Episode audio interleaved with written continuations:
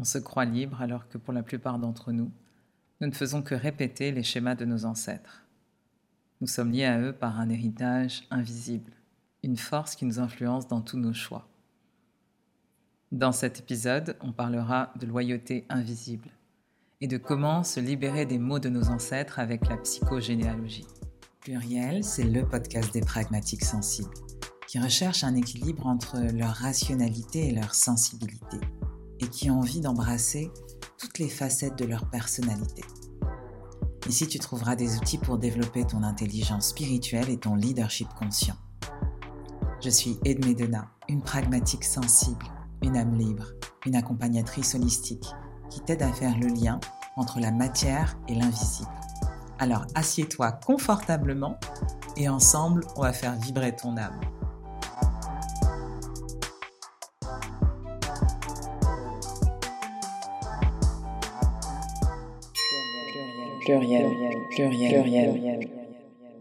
Bienvenue à toi dans le premier épisode de l'année 2023.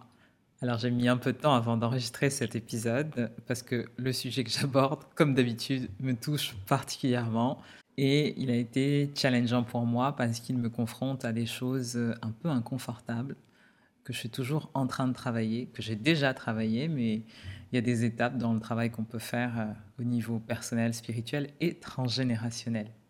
Et j'essaie aussi de respecter mon rythme, mon timing intérieur. Et là, quand je te parle tout de suite, quand je prononce ces mots, je prends conscience en direct que c'est pas vraiment un hasard en fait. Si le premier épisode de l'année 2023 sort maintenant et qu'il est sur le thème du transgénérationnel. Normalement, j'aurais dû sortir cet épisode il y a presque un mois. Mais en fait, le timing divin est parfait.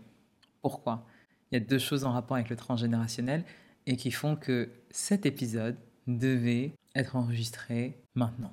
La première chose, c'est que le transgénérationnel, c'est un thème qui est particulier pour moi. Il y a 5-6 ans, quand j'ai commencé ma quête de sens, j'ai découvert la psychogénéalogie, les transmissions transgénérationnelles, et ça a été la première approche que j'ai utilisée pour remettre en perspective toute mon histoire et celle de ma lignée de femmes. Donc c'est un sujet qui me tient à cœur. Et si tu connais pas la psychogénéalogie et que le transgénérationnel n'en as jamais entendu parler, il faut absolument que tu écoutes cet épisode. Parce que c'est une approche qui a changé mes paradigmes et ma vision de la vie en général. Deuxième chose, c'est que mon bébé de l'année 2023, le projet que je vais porter en 2023, je dis porter parce que ça me tient tellement à cœur et je l'ai initié à la fin de l'année 2022. C'est un cabinet de thérapie holistique qui va s'appeler Pluriel comme ce podcast et où je vais accompagner sur le thème du transgénérationnel, sur le thème de la thérapie karmique. Et du coup, ça fait sens que cet épisode sorte en 2023. Parce qu'il va aussi avec l'arrivée du cabinet pluriel c'est un peu l'autre versant de la société que j'ai maintenant. pour ceux qui ne savent pas, j'ai une société qui s'appelle Cinelli, où je fais de l'accompagnement holistique mais professionnel, c'est-à-dire que je vais prendre en compte toutes les facettes de la personnalité d'un individu et je vais l'accompagner sur plusieurs domaines. Donc pro, perso, spirituel, mais toujours au profit de la performance et de son projet pro. Et du coup, avec le cabinet de thérapie holistique que je vais ouvrir, qui s'appelle Pluriel, il y a une autre dimension, qui est une dimension plus thérapeutique, où on va travailler sur l'hygiène de l'âme. Ça s'appelle pluriel parce qu'il y a ce côté où on va travailler avec plusieurs outils, des outils qui sont pragmatiques comme la process thérapie qui est basée sur la process com, et des outils plus, euh, on va dire, ésotériques, spirituels, avec la thérapie karmique, l'hypnose régressive, les le magnétisme énergétique. Tout ça pour accompagner sur l'hygiène de l'être de manière holistique. Donc, pour moi, c'est vraiment la continuité de ce que je fais aujourd'hui. Et dans ce cabinet de thérapie holistique, il y a quand même une grosse dimension où on travaille sur le transgénérationnel ou même sur la transincarnation. Voilà, parenthèse fermée. Tout ça pour vous dire que parfois, les choses ne se font pas dans le timing qu'on avait imaginé. Mais en fait, le timing divin est parfait. Donc, j'avais envie de vous le partager.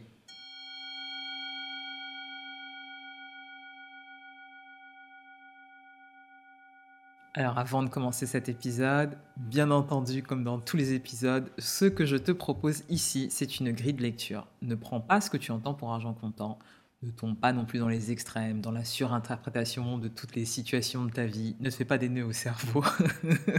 L'épisode ne sert pas à ça. Tu l'as compris, ton discernement, c'est le plus important dans ta vie en général et aussi quand tu écoutes ce podcast. L'idée, c'est vraiment de t'apporter des éléments de réflexion pour amorcer voilà, une, une prise de hauteur, peut-être un éventuel changement de perception progressif mais pour moi, le plus important, c'est que tu gardes ton esprit critique, que tu gardes ton discernement. Pourquoi? Parce que chaque individu a sa propre histoire et on le sait, l'humain est tellement complexe, c'est tellement compliqué qu'on ne peut pas vraiment faire de généralité et prendre les choses pour argent comptant et les appliquer dans sa vie. Cependant, ce que je vais t'expliquer en psychogénéalogie et en épigénétique, parfois ça peut paraître un peu compliqué. Donc, par souci de pédagogie, je vais faire des généralités. Bon, tu l'auras compris. La fille te dit ne pas faire des généralités et je te dis que dans cet épisode, je vais faire des généralités pour que tu comprennes. On commence fort pour l'année 2023. Au passage, je vous souhaite une, une belle année 2023. Je souhaite que Dieu vous apporte ce dont vous avez besoin et pas forcément ce dont vous avez envie parce que ce dont vous avez besoin, c'est le plus important. J'ai envie de dire ce que vous avez envie. Parfois, c'est pas ce dont vous avez besoin. On y va pluriel, pluriel, pluriel. Alors, on l'a vu dans les épisodes précédents, plus de 95% de nos actions sont influencées par notre inconscient. Notre inconscient, c'est quoi? C'est nos refoulements, nos expériences, nos histoires. Et comme on l'a vu, dans notre inconscient, il y a une partie de l'inconscient collectif et de l'inconscient familial. Et ça veut dire quoi? Ça veut dire que la construction de notre identité se fait à partir d'informations qu'on a oubliées, des informations qui ne sont pas directement accessibles. Je sais, ça fait un peu flipper quand même. Pourquoi on les oublie? Parce que on a besoin de les oublier des fois pour nous protéger, soit parce qu'elles ont été léguées par euh, nos ancêtres, nos aïeux, sans que nous le sachions. Et on n'a même pas besoin de connaître ses ancêtres pour qu'ils nous lèguent cette partie de l'inconscient familial. Donc en fait, notre inconscient, il est comparable à une boîte noire qui est composée à la fois de notre inconscient personnel, et à la fois de choses qui ne nous appartiennent pas, entre guillemets. Donc notre inconscient familial, qui va inclure les mémoires de nos ancêtres. Et cet héritage, c'est comme un héritage invisible. Il est à la fois doré et maudit, parce qu'il est constitué de dons, de talents, mais aussi de rêves inachevés. Alors ça peut être des beaux rêves, mais ça peut être aussi des tâches inachevées euh, qui ne sont pas forcément des tâches qu'on a envie de reproduire. Donc il y a des deuils non faits, il y a des secrets de famille, des choses considérées parfois comme honteuses ou même indicibles par les gens de la famille. Et tout ce qui est vécu comme un événement traumatique, ou une situation un peu inachevée qui n'est pas résolue par une personne, eh bien, elle est gentiment léguée à la génération suivante sous forme de répétition. Comme si la vie t'invitait à rejouer certains événements éternellement afin de pouvoir s'en libérer par tes propres moyens. C'est un peu le escape game, quoi, mais de la conscience. bon, je rigole, mais c'est pas du tout marrant. Il y, a une phrase de Françoise Dolto qui illustre bien ce concept. Elle dit Ce qui est tu à la première génération la seconde la porte dans son corps. Donc il semblerait que personne ne puisse échapper à cet héritage invisible. Et c'est fou parce que la plupart du temps, on se pense libre. L'image qui me vient en tête, c'est on est comme des pantins qui pensent agir librement alors qu'on est en train de rejouer la dette familiale, une dette qui est initiée par l'un de nos ancêtres. Alors, comment on peut prendre conscience de tout cet héritage invisible, cet héritage qui est parfois maudit? Je dis parfois parce qu'il y a aussi de belles choses on peut en prendre conscience en travaillant sur son arbre généalogique. Et un travail sur l'arbre généalogique, ça va permettre de rendre accessibles toutes les informations là dont je vous parle, les schémas répétitifs, les accidents qui se répètent, les non-dits, les secrets de famille, et ce qui va permettre aux personnes de retrouver leur liberté dans leur choix de vie. Parce qu'elles vont savoir que dans telle situation, leurs ancêtres ont agi de telle manière ou ont rencontré telle problématique, et elles vont mettre à distance cette problématique pour faire preuve de discernement. En gros, si tu l'as pas encore compris, la conscience de notre histoire personnelle, ça nous libère. Et ça nous permet de découvrir les motivations inconscientes, invisibles, qui influencent nos décisions. Et tu vois, quand je pense à ça, je me dis qu'à un certain niveau de conscience, ça devrait être considéré comme un droit fondamental pour l'être humain. Pourquoi? Parce que tout le monde en a besoin, sinon t'es pas vraiment libre. Et le problème aujourd'hui, c'est que ce droit, il est fortement enclavé par les systèmes de pensée de nos sociétés, qui ont été construits à travers nos sociétés modernes. Donc si on n'a pas la chance d'avoir un environnement qui facilite cet éveil de conscience, cette forme de liberté fondamentale, elle est quasi inaccessible. Alors bien sûr, il y a toujours des exceptions. Euh, une petite quantité d'individus qui arrivent à avoir cet éveil tout seul en lisant, en faisant des rencontres, etc. Mais là, quand je te parle d'accès à ce droit fondamental, c'est vraiment créer une société où cet éveil de conscience est accompagné. Alors tu vas me dire, non mais Edmé, c'est pas du tout en faveur des gens qui nous commandent. Oui, c'est pas du tout en faveur des gens qui nous commandent, qui veulent un peu, on va dire un peu, maintenir les gens dans le noir pour les asservir, pour les utiliser. Bon, bref. En tout cas, c'était important pour moi de te dire ça, qu'élever son niveau de conscience, aujourd'hui, c'est plus une option. C'est presque un acte humaniste, un acte de rébellion qui permettra à l'humanité d'accéder à une réelle liberté et qui, si tu commences ce travail, va pouvoir t'offrir la possibilité de faire des choix en te délestant de tout ce que tu portes. Et aujourd'hui, on va parler d'un de tes bagages que sont les dettes familiales, le transgénérationnel.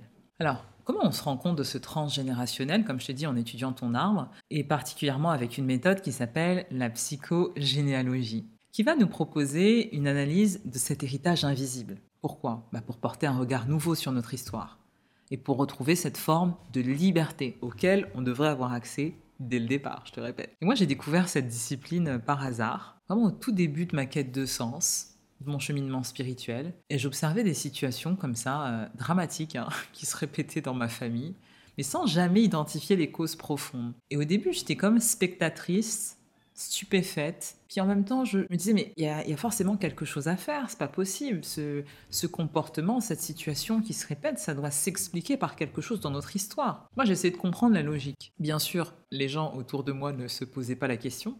On était tous là à subir. Et donc, euh, toutes ces situations ont généré un stress sans précédent. Et même parfois une confusion mentale. Hein. Et j'arrivais plus à distinguer l'imaginaire de la réalité, de ce qui se disait, de ce qui se disait pas. Parce que le problème dans les familles africaines, c'est qu'il y a tellement de non-dits, il y a tellement d'opacité sur les histoires des, des ancêtres et de la famille. Parfois, tu imagines des choses, tu imagines même pire que la réalité. En tout cas, l'approche systémique de la psychogénéalogie, ça m'a offert vraiment une vue d'ensemble de l'histoire de ma famille, ce qui m'a permis d'éclaircir des zones d'ombre. Ça m'a apporté des réponses. Il y a des choses qui sont toujours restées en suspens, mais en tout cas, ça m'a permis de mieux comprendre le système familial dans lequel j'étais enfermée. Ça m'a aussi permis de comprendre mes peurs, pourquoi certaines fois dans certaines situations, j'étais mal à l'aise, pourquoi il y a certaines situations qui se répétaient? C'est vraiment une grille de lecture que ça m'a proposée et ça a élevé mon niveau de conscience. Et quand j'ai commencé ce travail, mon intuition me disait que je devais explorer et chercher les informations qui me manquaient. Parce que quand mes parents ou même les anciens de ma famille me donnaient des, informations, je sentais bien qu'il y avait des, parties du puzzle qui manquaient. Mais eux, ça, ne les dérangeait pas, hein, parce que comme je vous ai dit, euh, c'est la culture de l'opacité. On te dit rien, on te cache la moitié de ton histoire et ça ne dérange absolument personne. J'étais loin de me douter que j'allais ouvrir la boîte de Pandore. C'est vraiment ça, la boîte de Pandore. C'est-à-dire que tu, ouvres une jolie boîte, enfin une boîte qui a l'air cool. Et en fait, dedans, bah, il y a à la fois la lucidité parce que tu prends conscience de la vérité et tu regardes les situations telles qu'elles sont. Et en même temps, bah, ça transforme ta vision du monde. Six ans après, je pense que j'ai assez de recul pour te dire que ces recherches ont changé le cours de ma vie. Tout simplement. Et c'est pour ça qu'aujourd'hui, j'ai envie de te parler de psychogénéalogie. Alors, qu'est-ce que c'est? C'est une méthode qui repose sur l'idée que tous les troubles et les traumatismes qu'ont vécu nos ancêtres peuvent avoir un effet, peuvent générer des troubles sur les générations suivantes. Il y a une sorte de répétition dans l'arbre généalogique, une répétition des mots. Ça peut être des morts violentes, des décès, des divorces, des agressions. Et toutes ces répétitions peuvent trouver leur origine dans les blocages de nos ancêtres. Et cette pratique, elle a été développée en France dans les années 70 par une psychologue qui s'appelle Anne Ancelin Schutzenberger, par Françoise Dolto également. Elle est vraiment sujet à controverse, hein, cette méthode, parce qu'elle repose sur aucun élément qui peut être prouvé scientifiquement. Donc à toi de voir si ça te parle ou pas. Et les détracteurs de la psychogénéalogie disent que c'est une pseudoscience, que là où on voit des répétitions et une sorte d'héritage maudit, eux voient simplement des coïncidences. Donc ils ne croient pas à cet héritage transgénérationnel. Moi, ce que j'en pense, c'est que, comme tous les autres outils thérapeutiques, la psychogénéalogie va te proposer une grille de lecture. Charge à toi de faire preuve de discernement afin d'éviter, ce que je te disais au début de l'épisode, de la surinterprétation des faits ou de rechercher un sens où il n'y a rien à comprendre. Et c'est, c'est assez compliqué en fait quand on, quand on est dans l'émotion et qu'on essaie d'analyser son histoire familiale. C'est pour ça que le mieux, c'est de se faire accompagner euh, par quelqu'un qui est spécialiste en psychogénéalogie. Donc il n'y a pas de formation euh, spécifique reconnue, de diplôme d'État en psychogénéalogie. Donc mieux vaut prendre quand même un thérapeute qui est formé à la thérapie traditionnelle et qui a une spécialité en psychogénéalogie. pour éviter que les séances ne créent plus de dégâts que de bienfaits. Parce que ça peut aussi être le cas si tu es accompagné par la mauvaise personne. Et aujourd'hui, tu as des psychologues, des psychiatres, des psychothérapeutes, des psychanalystes qui sont formés à la psychogénéalogie. Et personnellement, je le vois euh, vraiment comme un complément à la psychothérapie traditionnelle. Donc c'est un complément et ça ne doit pas être le seul travail que tu vas faire pour euh, comprendre tes blocages. En tout cas, c'est la recommandation que je te fais. Comment initier ce travail en psychogénéalogie? Avant de commencer à travailler sur ton histoire familiale, il y a un truc que tu dois avoir à l'esprit et que moi j'avais pas du tout à l'esprit quand j'ai commencé mes recherches. Euh, ce travail n'est pas toujours bien accueilli par les membres de la famille parce qu'ils essaient plus ou moins inconsciemment de maintenir ce qu'on appelle des loyautés familiales afin de préserver le clan. Et c'est une attitude qui est tout à fait normale. La famille, c'est comme un système. En gros, dans un système, dès qu'il y a une tentative de changement qui est perçue, le système le perçoit comme une perturbation qui va venir remettre en cause la stabilité et même la survie du système. Donc qu'est-ce qu'il va faire? Le système va essayer de euh, supprimer la perturbation, de l'éjecter pour pouvoir euh, maintenir et pérenniser le système. Et c'est exactement ce qui se passe dans une famille. Donc quand une personne entame des recherches sa famille pour mettre en lumière tout ce qui a été caché, qu'est-ce qui se passe? Inconsciemment les autres membres vont se sentir en danger et vont avoir tendance à maintenir le silence pour ne pas perturber le clan familial, pour ne pas remettre en cause leur identité. Donc c'est fait plus ou moins inconsciemment. La plupart du temps, c'est inconscient. Voyons maintenant comment ça se passe dans la pratique.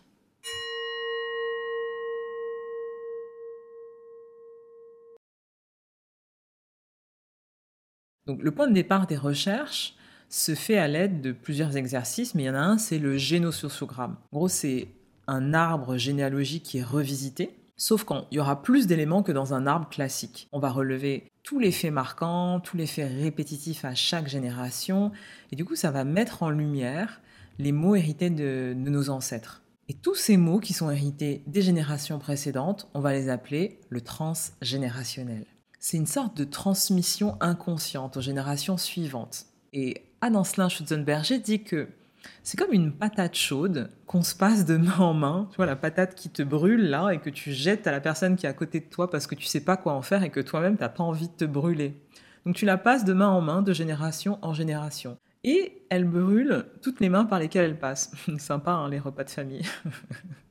Donc, dans ce génosociogramme, on va placer la personne qui effectue les recherches au centre pour remonter sur trois ou quatre générations du côté maternel et du côté paternel.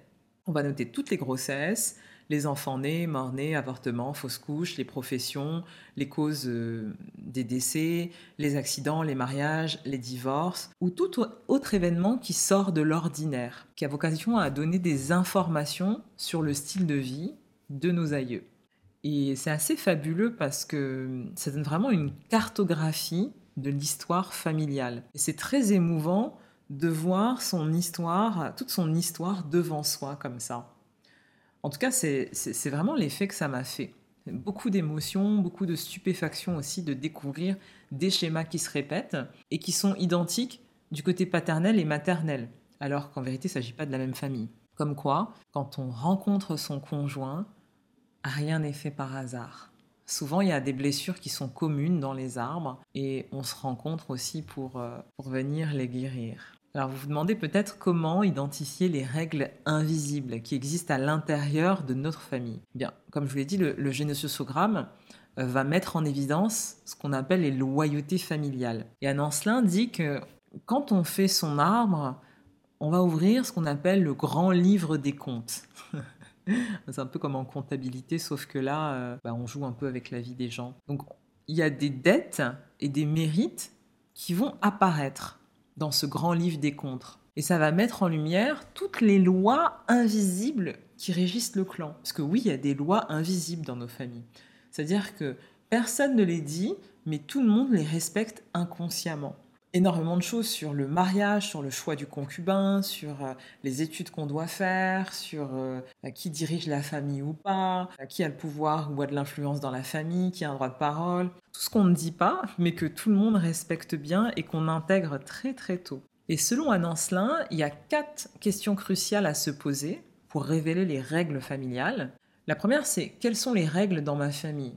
Vous posez et vous réfléchissez à cette question. Qui les élabore? Qui a fait les lois? Ça, c'est la question numéro 2. Ensuite, qui dit les règles? Parce qu'il y a des gens qui font les lois, et puis il y en a d'autres qui vont dicter des règles en fonction de ces lois. Un peu les sous-chefs, les capots. et puis ensuite, qui les transmet aux générations suivantes? Et ces quatre questions vont vous permettre d'établir une sorte de code familial. Ces règles, ce sont toutes les choses que vous faites sans même y penser. Parce que les, choses, elles se font comme ça dans les familles, depuis des générations, donc on se pose même plus la question et on agit de manière automatique. Cependant, si vous prenez du recul, vous verrez que pour certaines choses, vous n'avez pas envie vraiment de les faire, parce que ça n'a pas de sens pour vous. Et bien souvent, ces choses, elles avaient du sens pour vos ancêtres, mais dans leur contexte. Alors que si vous les ramenez dans votre vie actuelle, et que vous posez vraiment la question de pourquoi vous agissez comme ça, ben, ça n'a plus lieu d'être. Le problème, c'est que la plupart des gens ne se posent pas la question. On agit de manière automatique parce que dans notre famille, euh, tout le monde fait ça, donc on, suit les règles du clan, les règles inconscientes. Et là, quand on dit comme ça, on peut le prendre pour une sorte de prédéterminisme, de fatalité. Mais c'est pas du tout ça. Parce que si on peut créer des règles qui nous asservissent, on peut aussi créer des règles qui nous rendent libres. Donc, charge à nous de reprendre possession de notre histoire, de la réécrire en fonction de la vie que nous souhaitons avoir et que nous souhaitons créer.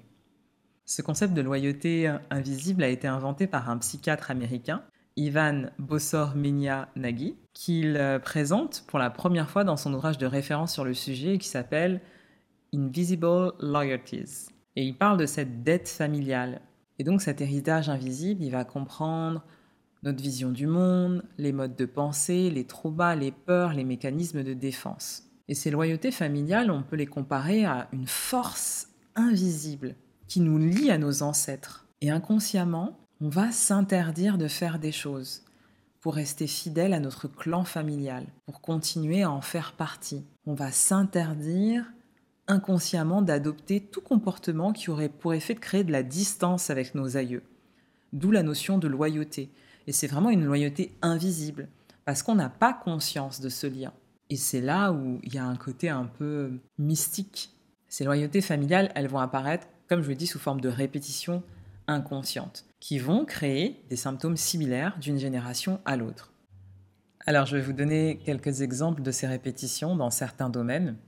Bon, les exemples ne sont pas exhaustifs, mais pour le premier, je vais choisir les relations amoureuses et la maternité. Alors, les répétitions vont apparaître de génération en génération. Mais ce qui est important de comprendre, c'est qu'il y a un fait générateur. C'est-à-dire une première fois, il y a une situation qui est vécue comme traumatique par un de nos ancêtres. Et au moment du fait générateur, la personne qui la vit est amenée à faire un vœu pour arrêter de souffrir. Donc ça, c'est une possibilité. Elle n'est pas obligée de le faire, mais ça arrive souvent. Et ce vœu sera transmis à sa descendance jusqu'à ce qu'il soit conscientisé ou réparé.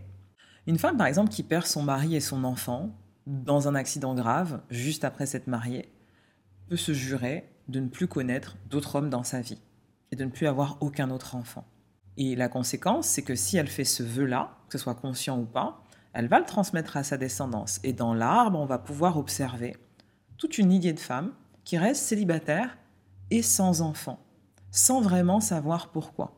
Autre exemple, une femme qui perd euh, sa mère en couche et qui est élevée par sa grand-mère, et donc elle peut léguer à sa descendance féminine cette peur de mourir pendant l'accouchement et euh, il va s'en suivre une impossibilité d'avoir des enfants pour la descendance féminine. Les hommes ne seront pas atteints, mais les femmes en revanche porteront inconsciemment ce fardeau et ce deuil de la grand-mère qui n'a jamais été fait, et à la fois la peur de la jeune fille qui euh, culpabilise d'avoir tué sa mère pendant l'accouchement. Mais toute la descendance qui va suivre va porter inconsciemment ce fardeau, que avoir un enfant c'est dangereux, Et pareil, euh, dans l'arbre, on va observer plusieurs femmes qui vont avoir du mal à concevoir un enfant, alors qu'elles n'ont aucun problème biologique, physiologique, gynécologique. Autre exemple, une femme qui a été trompée et abandonnée par son mari peut faire le vœu de ne plus jamais faire confiance à un homme et de ne pas vivre en couple. Et c'est ainsi que sa descendance féminine, euh, par loyauté, peut s'auto-saboter dans les relations amoureuses pour ne jamais construire de relations stables et durables. Comment ça se traduit dans les faits? Bah, C'est toute une lignée de femmes qui n'auront pas d'enfants, qui vont rester célibataires, ou qui vont avoir des enfants, mais qui vont jamais rester avec le géniteur, et finir leur vie seules. Et là, il y a des mécanismes d'auto-sabotage qui se mettent en place et qui vont apparaître dans le choix du conjoint. Le choix de la personne avec qui elles vont faire des enfants, ça sera euh, souvent un homme marié ou un homme qui est indisponible pour faire en sorte que la relation ne soit pas stable et durable. Donc voilà, ça c'est quelques exemples de vœux qui peuvent être faits au moment du fait générateur et qui vont impacter la descendance sous forme de répétition. Et plus la descendance le conscientise, plus elle peut agir autrement. Et ce qui est fou, c'est que dans la difficulté à concevoir un enfant, on peut voir que biologiquement, il n'y a pas de problème. C'est vraiment l'héritage maudit qui joue. Et si ce thème de l'héritage maudit dans les lignées de femmes vous interpelle, je vous recommande vivement de regarder le documentaire Les rivières de Maïwa. Il est absolument bouleversant. En fait, la réalisatrice va suivre sa mère, sa grand-mère, euh, ses enfants. Pendant six ans, elle va les filmer et elle va enquêter sur sa lignée de femmes qu'elle pense maudite. Parce qu'un jour, au détour d'une conversation, son oncle va lui dire Voilà, regarde ton arbre généalogique, tu fais partie d'une lignée de femmes qui est maudite, tu ne seras jamais heureuse en amour. Et elle vient de divorcer, elle a deux enfants, elle passe du temps avec les femmes de sa famille, elle se dit C'est pas possible que je lègue ça à ma petite fille. Donc je vais enquêter et je vais essayer de rompre cette malédiction. C'est un documentaire qui est bouleversant par son authenticité, par la pudeur avec laquelle elle aborde des thèmes qui sont très difficiles comme l'inceste, le pardon. On rentre vraiment dans l'intimité de sa famille et dans tout son cheminement qui l'a amené à vivre dans l'amour et dans le pardon. Et c'est vraiment une belle illustration de, de ce choix, de cette liberté qu'on récupère et de toutes ces transmissions générationnelles et aussi de, la dette familiale. Qu'est-ce qui se passe quand on ne dit pas les choses, quand il y a des secrets de famille qu'on porte inconsciemment? Et comment on peut aussi dépasser tout ça? Donc je vais vous mettre les références de ce documentaire en note de podcast et puis vous me direz ce que vous en pensez. En tout cas, moi, il m'a vraiment touché en plein cœur. Pluriel, pluriel, pluriel. Donc en gros, on se croit libre alors qu'on imite. Tant qu'on ne connaît pas notre histoire, on n'a pas conscience des dettes qu'on porte. Donc ces loyautés invisibles vont créer un rempart entre nous et nos désirs profonds, parce qu'on va répéter des situations déjà existantes dans les générations précédentes, au lieu de vivre notre propre vie. Et inconsciemment, on va mettre en place un processus d'auto-sabotage. Par exemple, les migrations, l'effet psychologique des migrations va avoir un effet sur les générations suivantes. Les secrets de famille et les non-dits aussi.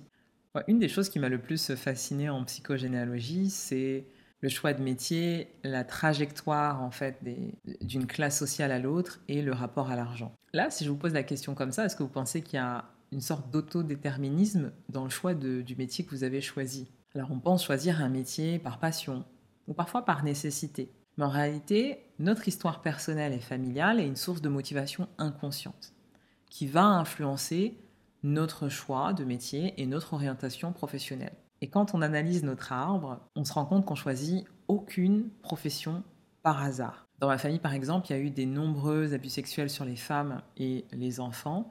Dans certaines fratries, beaucoup d'assistantes sociales, des personnes qui travaillent pour la protection de l'enfance. C'est pas anodin, par exemple. Il y a aussi euh, des personnes qui sont dans les professions aidantes ou accompagnantes. Moi, je vous ai dit, j'ouvrais un cabinet de thérapie. Mon père euh, est psychiatre. Ça aussi, c'est pas anodin. C'est qu'est-ce qu'on a envie de réparer dans notre histoire, euh, dans notre histoire personnelle, mais aussi dans notre histoire familiale? Quels sont les mots qui n'ont jamais été euh, guéris? Dans ma première vie, j'étais fiscaliste, donc la gestion du rapport à l'argent et du patrimoine. Pareil, c'est pas anodin pour une famille qui a connu la faillite personnelle et qui a eu un rapport à l'argent très compliqué. Vous voyez, tout s'explique. Après, on va pas faire des liens où il y en a pas. Si ça vous intéresse, voilà, faites des recherches sur le choix des métiers dans la psychogénéalogie. Un assureur, un avocat ou quelqu'un qui est dans les professions aidantes, c'est lié à son histoire il va venir réparer quelque chose. Et on peut penser que ce sont des vocations comme ça,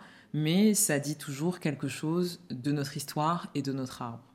Professionnellement, ça peut freiner notre évolution. On va rentrer dans des mécanismes d'auto-sabotage. Par exemple, un enfant d'ouvrier et pour avoir des difficultés à sortir de sa classe sociale, en gagnant plus d'argent que ses parents. Ou un enfant de notaire, s'il y a une, tradition de, de, se passer la profession de père en fils, s'auto-sabotera quand il s'agira de développer sa carrière d'artiste peintre ou d'artiste. Parce que ça sera mal perçu dans sa famille. Ça sera euh, peut-être perçu comme une, une distance par rapport aux membres euh, de sa famille ou un refus de, son héritage. Donc, on va rentrer dans des mécanismes d'auto-sabotage, on va s'interdire de penser, de faire différemment de nos ancêtres. Parce que, qu'on le veuille ou non, notre métier, ça reste la plupart du temps une des bases structurantes de notre identité sociale. Ça devrait pas, mais pour la plupart des gens, c'est comme ça. Là, je fais une généralité. Et j'espère bah, que si vous m'écoutez, que c'est différent pour vous. En tout cas, moi, c'est vraiment ce que je vois au quotidien, ce que j'accompagne sur la reconversion professionnelle. Donc, je vois à quel point c'est difficile de sortir des schémas familiaux par rapport au choix de notre orientation professionnelle. Et certaines personnes vont créer des projets ou vont euh, se mettre dans des, des prophéties autoréalisatrices par respect des loyautés familiales. Donc c'est vraiment une sorte de force invisible qui a tendance à nous éloigner de nos aspirations profondes si on n'arrive pas à en prendre conscience et à transcender ces transmissions transgénérationnelles. Alors des fois, ça peut être aussi un rêve qui est passé euh, de, mère en fille et quelque chose de très doux, c'est pas forcément des traumas. Je pense au cas euh, d'une femme que je connais qui a une grand-mère euh, qui voulait être danseuse professionnelle.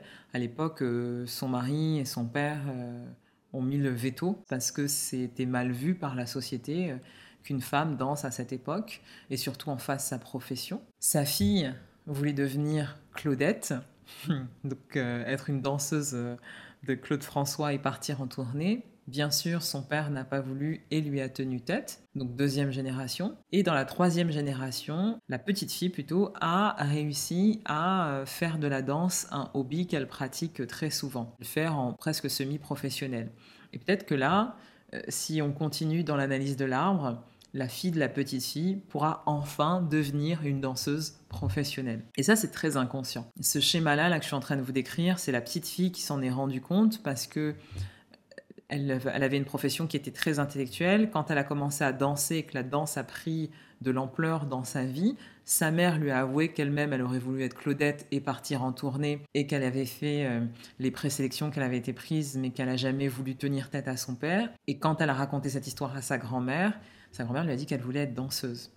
Donc c'est assez joli comme histoire, ça peut être aussi très doux comme ça, ça peut être un talent, ça peut être voilà une sorte de rêve euh, qu'on n'a jamais pu réaliser et qu'on va donner inconsciemment à ses, à ses petits-enfants. Donc après, on va pas se mentir, il y a aussi une dimension sociologique à prendre en compte dans, dans le choix des métiers, avec la, théorie de la reproduction des classes euh, de, Pierre Bourdieu, sur laquelle le système universitaire français bah, favorise la reproduction des classes l'ascenseur social est un peu en panne. Euh, c'est une exception en fait. Quand on est enfant d'ouvrier, bah, on finit souvent ouvrier. Quand on est enfant de cadre, on finit souvent cadre. Maintenant, on peut aussi sortir de sa classe. Mais avec ses loyautés familiales et les données sociologiques, c'est moins évident. Dans mon choix de métier, par exemple, moi j'ai exercé plusieurs métiers qui sont pas forcément en accord avec euh, tous mes diplômes. Et ça a suscité beaucoup d'incompréhension.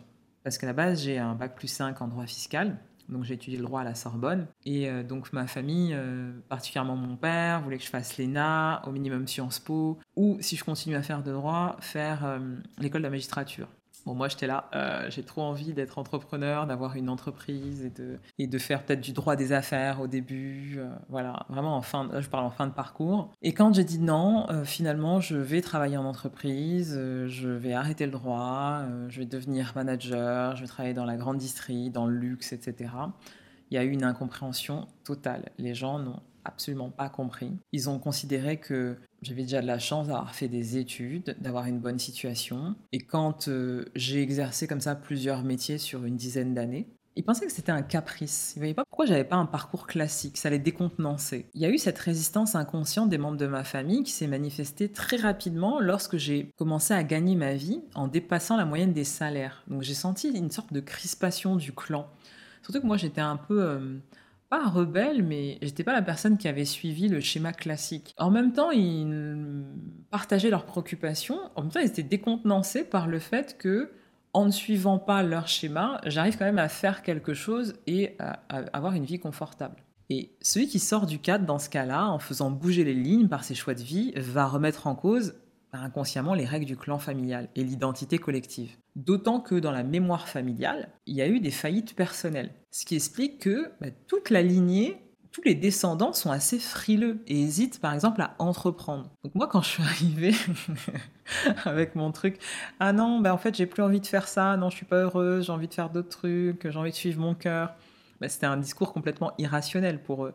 Euh, suivre son cœur, ses émotions, son intuition, l'appel de son âme. C'est un langage qui est complètement inconnu pour eux. N'oublions pas que certains de mes ancêtres étaient migrants, les hommes travaillaient dur pour subvenir aux besoins de leur famille et les femmes s'occupaient des enfants. Donc en gros, moi, je choisis d'honorer, de suivre mes passions, mes valeurs, de gagner confortablement ma vie, d'être une mère de famille aussi, non pas des moindres, mais aussi d'être une femme libre, indépendante financièrement. Et ce dernier point, c'est le plus perturbant par rapport aux croyances de mon clan, qui est enfermé dans une culture du sacrifice où l'abondance est presque considérée comme une utopie, voire un gros mot, ou un caprice. Je sais pas, choisissez ce qui vous convient le mieux. Donc là, je vous pose la question, dans votre famille, savez-vous qui détermine, par exemple, quel niveau d'études il faut atteindre? Quel métier se fait de génération en génération? Et que se passe-t-il surtout quand vous ne respectez pas les règles du clan?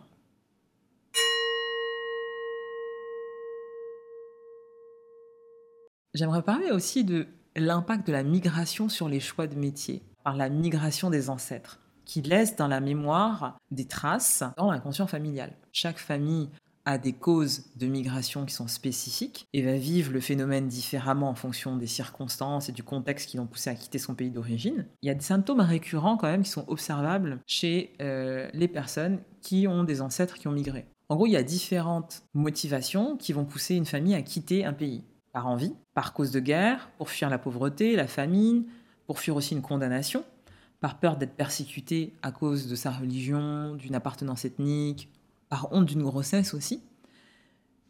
la plupart des personnes recherchent des conditions de vie qui sont meilleures.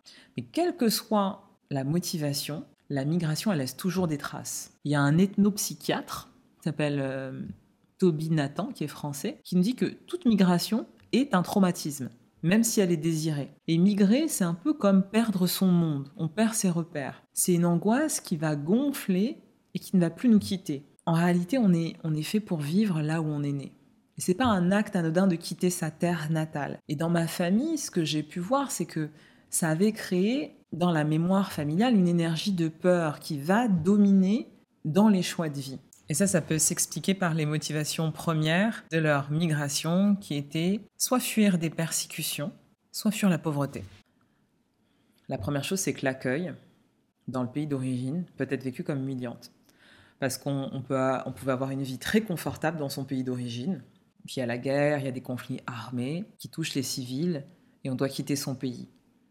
Donc on quitte une situation très confortable et on devient un pauvre immigré dans un pays d'accueil où on doit tout recommencer. C'est ce qui s'est passé pour une partie de ma famille. Ensuite, il y a eu le cas aussi des enfants et des parents qui sont séparés parce que bah, il y en a qui partent en France et d'autres dans d'autres pays, euh, chez les amis de la famille, pour éviter justement ces violences faites contre les civils. Dans les deux cas, il y a une sensation de ne pas être à sa place, de jamais être à sa place, qui est due à la base à la cause du départ et aux conditions d'accueil dans le pays d'arrivée, en l'occurrence la France. Et ces informations, elles vont rester présentes dans la mémoire familiale. Et elles vont se répéter sous forme de syndrome de l'imposteur, qui a un impact direct sur notre vie professionnelle. Ça va influencer les choix qu'on va faire dans la carrière, dans le métier, parce que ce sentiment de jamais être à sa place va nous amener à nous auto-saboter dans la vie professionnelle. On va porter en nous un sentiment d'illégitimité. On n'est pas à notre place. Et ce sentiment ne nous appartient pas. C'est pour ça que c'est important d'en prendre conscience. Et ce sentiment d'être de ne pas être à sa place, ça peut créer une difficulté à s'intégrer, ça peut provoquer des troubles psychiques et ça peut même engendrer un phénomène de marginalisation dans le pays d'accueil. Et l'ethnopsychiatre euh, Toby Nathan, il a observé par exemple que chez des travailleurs migrants qui ont travaillé 15-30 ans en France et qui sont victimes d'un accident de travail, la plupart d'entre eux ne guérissent jamais. Parce qu'en fait, la blessure, elle n'est pas physique, elle est majoritairement psychique. Ces travailleurs sont complètement décontenancés de voir leurs enfants si bien intégrés, différents d'eux, presque euh, avec un sentiment d'abandon de leur héritage. Et là, la, la blessure devient vraiment profonde, du fait qu'ils aient l'impression de perdre une partie de leur identité à travers leur descendance qui s'intègre et qui prend tous les codes dans les pays d'accueil. C'est aussi ça, la transmission du transgénérationnel. Et euh, bien entendu, quand il y a ce type d'accident de travail, bah, la blessure physique est réelle, mais elle a aussi des causes psychiques et transgénérationnelles. Donc l'individu, il, est confronté à des contradictions qui sont multiples. Il est obligé de faire des choix. Il est obligé de trouver des réponses dans une démarche, on va dire, de construction de sa destinée.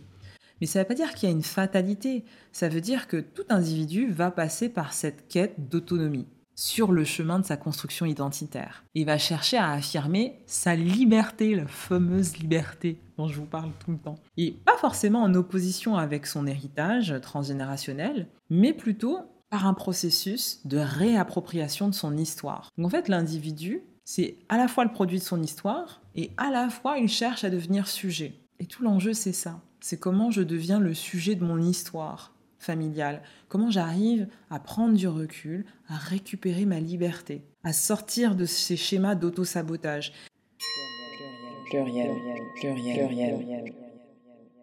En analysant mon arbre, moi j'ai pu voir quatre choses.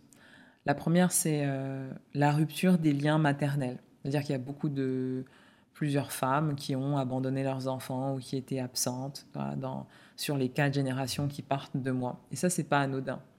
J'ai une grand-mère qui a abandonné tous ses enfants, une mère qui était physiquement présente, mais en fait qui était absente psychiquement. Euh, dans ma fratrie de sœurs, j'ai une sœur qui a abandonné ses deux enfants, une qui a fait un déni de grossesse, et moi qui ai eu des difficultés à la naissance de mon fils où j'ai eu un baby blues et j'ai vraiment remis en cause ma capacité à être mère. Vous voyez, là, on parle quand même de, euh, de trois générations où il y a des soucis, une rupture de lien maternel. Et ça, c'est pas anodin. Et c'est là, c'est ça qui m'a fait euh, commencer mes recherches. J'en parlerai dans le prochain épisode un peu plus en détail. La deuxième chose que j'ai pu observer dans mon arbre, c'est les paternités cachées. Beaucoup de paternités cachées. Des enfants qui ne connaissent pas leur véritable géniteur, euh, qui sont élevés par d'autres hommes dans la famille et qui découvrent à l'âge adulte que leur père n'est pas leur géniteur. Troisième chose que j'ai pu découvrir dans mon arbre, des deux côtés, les violences et les agressions sexuelles sur mineurs ou sur les femmes. Quatrième chose, des maladies très violentes dans la fratrie de ma mère. Et en analysant ça, euh, déjà j'ai eu une sorte de choc émotionnel de voir que tout se répétait. Et euh, tout de suite, bah, j'ai eu euh, peur par rapport à ma descendance où je me suis dit, mais moi je peux pas leur refiler ça. C'est hors de question je mets mon veto. Je vais travailler en thérapie, je vais essayer de comprendre, je vais essayer de comprendre ce qui se passe dans mon arbre, et je vais essayer surtout de comprendre quel est le fait générateur. Moi, ce que j'ai pu constater dans ma famille, c'est que les victimes se taisaient, en répétant le silence de leurs ancêtres, les bourreaux continuaient à agir impunément, jusqu'à ce qu'une personne brise le cycle, et que les agresseurs soient condamnés, et que les victimes soient reconnues. Il n'y a pas d'explication scientifique à ces répétitions, mais on peut émettre l'hypothèse que les traumas sont transmis à travers les générations via le corps et la conscience. Et inconsciemment, les descendants vont essayer de rétablir un équilibre, une justice, une réparation. Il y a aussi euh, le phénomène troublant des, dates anniversaires. Les dates anniversaires sont des accidents, par exemple, qui vont se répéter, ou, euh, ou des événements qui vont toujours se faire à la même date ou euh, des personnes qui vont choisir le même nom pour leur conjoint. Et on se rend compte que dans notre arbre, on est toujours lié à un de nos ancêtres, l'ancêtre qui est décédé au moment de notre conception. Et souvent, on est lié à lui. Avant, il y avait une tradition qui faisait qu'on donnait les prénoms d'un ancêtre à ses enfants. Moi, c'est le cas. J'ai tous les prénoms de ma grand-mère. Donc, je m'appelle Edmé, Eugénie, Marie. Elle, s'appelait Eugénie Edmé Marie. Elle a bouleversé l'histoire familiale du côté de ma mère parce qu'elle avait sept enfants à La Réunion. Elle les a tous abandonnés pour partir en métropole et elle leur a plus jamais donné de nouvelles. On l'a retrouvée quelques années euh, plus tard euh, à Marseille. Elle n'a pas voulu voir ses enfants. Et au-delà de l'acte d'abandon, il y a quelque chose qui est incroyable dans cette histoire et qui vous montre bien la force des liens qu'on a avec nos ancêtres, c'est que un des enfants de ma grand-mère, donc la petite sœur de ma mère, qui avait 4 ans quand elle les a abandonnés, tout à fait par hasard décide de déménager, de venir en métropole. Donc elle savait pas où était sa mère parce qu'elle n'avait pas de nouvelles. Elle se marie à 16 ans. Je crois qu'à 18 ans, elle part en métropole avec son mari qui lui propose de venir à Marseille, dans la ville où est partie sa mère. Elle aurait pu aller n'importe où en métropole. Mais la vie fait qu'elle va aller dans la ville où vit sa mère qui l'a abandonnée, quasiment 15 ans après. Je trouve ça mais incroyable. Donc on n'a jamais su qu'est-ce qui avait motivé ma grand-mère à abandonner ses enfants et à fuir comme ça en métropole. Tout ce qu'on sait, c'est qu'elle est morte à Toulon en 97 ou en 98, je crois, et qu'elle était toute seule. Moi, j'ai vu son acte de décès, j'étais un peu stupéfaite parce qu'elle a les mêmes prénoms que moi. Il y a juste, elle, elle a Eugénie en prénom principal et moi, c'est mon second prénom. Et, inversement avec Edmé. Mais ça fait quand même quelque chose de voir un acte de décès avec ses prénoms.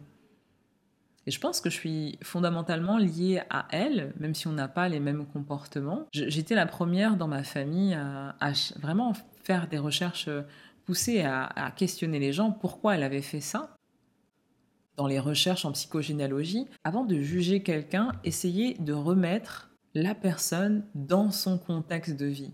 Et j'ai appris à hum, essayer de ne pas juger ma grand-mère quand j'ai appris qu'elle avait abandonné tous ses enfants euh, et qu'ils avaient abandonné un peu à, leur triste sort, parce qu'ils ont tous eu après des, destins quand même assez tragiques pour la plupart, ma première réaction, ça a été de la juger, de dire oh, c'est une personne horrible, etc. Et en fait, quand j'ai réfléchi à ça, je me suis dit hmm, en fait, euh, elle a eu ses enfants après la guerre de 45. C'était un moment où bah, il n'y avait pas de planning familial, hein. il n'y avait pas de contraception en libre accès, il n'y avait pas tant d'informations. C'était une fille qui venait d'un village. Elle a été fille-mère très jeune. Je ne sais pas dans quelles conditions. Et à cette époque, venir d'un village, ne pas être marié, avoir des enfants, on était considéré comme une prostituée. D'ailleurs, il y avait beaucoup de filles du port qui se prostituaient avec des marins. Et c'est vrai que remettre les choses dans leur contexte, ça permet aussi d'éveiller nos consciences et de se dire, mais nos ancêtres, ils vivaient une autre réalité que nous. C'est pour ça qu'il y a eu des traumas, des situations qu'ils ont très mal vécues et qui les ont traumatisés. Charge à nous aujourd'hui de prendre du recul par rapport à ça et d'accepter ou non l'héritage qu'ils nous ont donné. Ce que je sais, c'est que ma grand-mère, elle était un peu sulfureuse, un peu, un peu révoltée et elle n'aimait pas suivre le chemin classique. Et ça, je tiens forcément ça d'elle. Alors, je tiens pas tout d'elle, hein, fort heureusement, mais euh, mais il y a cet héritage qu'elle m'a laissé et qui fait que euh, je me sens comme d'investir d'une mission d'éclaircir euh, cette histoire. D'ailleurs, s'il y a quelqu'un qui m'entend, euh, qui est dans la région de Toulon, et qui a eu une grand-mère qui s'appelait Eugénie Edmé Técher, bah, contactez-moi. Parce qu'aujourd'hui, je recherche ses descendants. Je pense qu'elle a eu d'autres enfants sur Toulon. Et j'aimerais bien, j'aimerais bien savoir ce qui s'est passé et avoir d'autres informations pluriel, pluriel, pluriel. L'épisode 7 touche à sa fin, que c'est passé vite et que c'était bon. Euh, j'espère que ce retour d'expérience sur mes recherches en psychogénéalogie vous auront plu. La semaine prochaine, on continue avec le sujet du transgénérationnel, mais je vais vous parler plus spécifiquement de ma lignée de femmes et je vais vous partager ce que j'ai transcendé et ce que je continue à travailler. Si vous avez aimé cet épisode et les autres épisodes d'ailleurs, n'hésitez pas à commenter, à liker, à noter sur votre plateforme d'écoute. Ça permet de soutenir le podcast, de le faire connaître et de le faire diffuser au plus grand nombre. Comme d'habitude, je suis disponible sur les réseaux sociaux, sur Instagram, sur LinkedIn et via mon site internet. Si vous voulez me faire un retour après écoute ou me partager tout simplement vos impressions. En attendant, je vous embrasse. Prenez soin de vous et de vos proches. Et surtout, Gardez votre discernement et votre liberté de pensée. Paix, grâce et amour sur vous. À la semaine prochaine.